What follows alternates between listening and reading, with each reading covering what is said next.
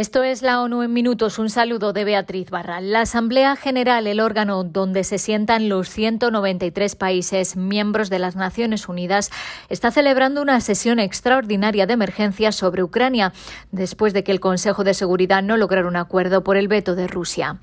El embajador de Ucrania ha acusado a Rusia de estar cometiendo crímenes de guerra en su país al atacar a civiles. Añadió que los ucranianos están pagando con sus vidas la defensa de los ideales democráticos y pidió ayuda a la comunidad internacional. If Ukraine does not survive, intention, survive, international peace will not survive. Si Ucrania no sobrevive, la paz internacional no sobrevivirá. Si Ucrania no sobrevive, las Naciones Unidas no van a sobrevivir. No se hagan ilusiones. Si Ucrania no sobrevive, no se sorprendan si se desmorona la democracia. El embajador de Rusia ha defendido que las operaciones militares especiales son en legítima defensa y que la ocupación de Ucrania no es el objetivo. Acusaba a los medios de comunicación occidentales de distorsionar las acciones de Rusia.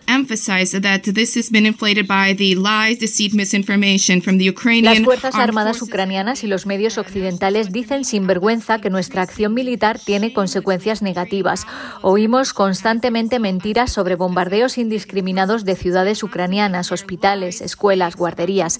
El ejército ruso no supone una amenaza a los civiles de Ucrania, no está bombardeando zonas civiles y en las zonas donde nuestro ejército ha tomado el control, la gente vive su vida con normalidad. El secretario general dijo que la idea de un conflicto nuclear es simplemente inconcebible y que el aumento del nivel de alerta nuclear por parte de Rusia es espeluznante. El Consejo de Derechos Humanos de la ONU, que está en Ginebra, ha aprobado celebrar el jueves un debate de emergencia sobre Ucrania por 29 votos a favor, 5 en contra, entre ellos China, Cuba y Venezuela, además de Rusia, y 13 abstenciones. El Consejo cuenta con 47 miembros.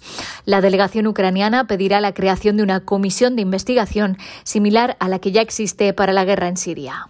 La Oficina de Derechos Humanos de la ONU ha verificado 94 muertos civiles en Ucrania, entre ellos siete niños, y advierte de que la cifra real puede ser mucho mayor porque todavía no se han podido verificar muchas denuncias. Según ACNUR, más de medio millón de ucranianos han huido a los países vecinos. La Oficina de Coordinación Humanitaria de la ONU alerta de que el conflicto amenaza con desencadenar una catástrofe humanitaria en Ucrania y también en los países vecinos. En la frontera entre Ucrania y Polonia, los medios de comunicación informan de colas de al menos 15 kilómetros de personas que intentan cruzar. UNICEF asegura que han recibido informes de hospitales, escuelas, instalaciones de agua y saneamiento y orfanatos atacados. Los niños han sido asesinados, los niños han sido heridos y los niños están profundamente traumatizados por la violencia que les rodea, dice Catherine Russell, la directora de la agencia, en un comunicado en el que hace un llamamiento para que se suspendan las acciones militares y se permita llevar ayuda humanitaria a las personas aisladas por los combates. Cambiamos de asunto. El cambio climático está provocando ya extinciones masivas de especies. Un nuevo informe de la ONU alerta de que en el peor escenario hasta un 40% de las especies terrestres pueden desaparecer. Con un aumento de temperatura de 1,5 grados en el que ya nos encontramos, el porcentaje de especies terrestres en alto riesgo de extinción es del 9% y alcanzaría un 39% con un calentamiento de 4 grados centígrados. En el mar, con un calentamiento de 1,6 grados, se prevé que más del 10% de las especies se encuentren en peligro de extinción, lo que aumenta más del 20% a 2,1 grados, suponiendo un grave riesgo para la biodiversidad. Además, se prevé que el calentamiento global de 2 grados y los cambios asociados en las precipitaciones aumenten la superficie mundial quemada por incendios forestales en un 35%.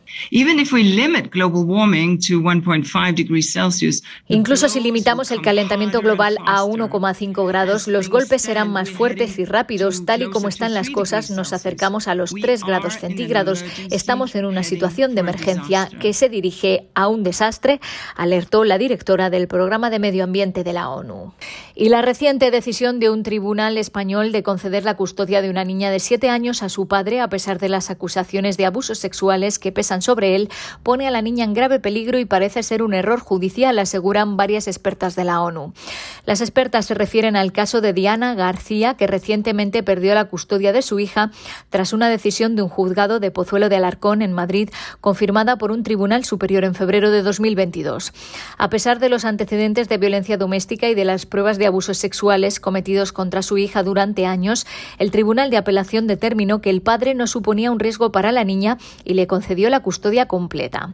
Pedimos que se tomen medidas urgentes para proteger a la hija de la señora Diana García del grave riesgo de sufrir daños adicionales y que se adopten medidas más amplias para evitar que se siga aplicando mal la ley, dijeron las expertas. A las relatoras les preocupa profundamente que este no sea un problema aislado. Las niñas y los niños en España, afirman, siguen expuestos al riesgo de violencia y abuso sexual por un sistema judicial que parece favorecer a los padres en los casos de custodia, incluso cuando hay antecedentes de violencia doméstica o pruebas de abuso contra los niños y sus Hasta aquí las noticias más destacadas de las Naciones Unidas.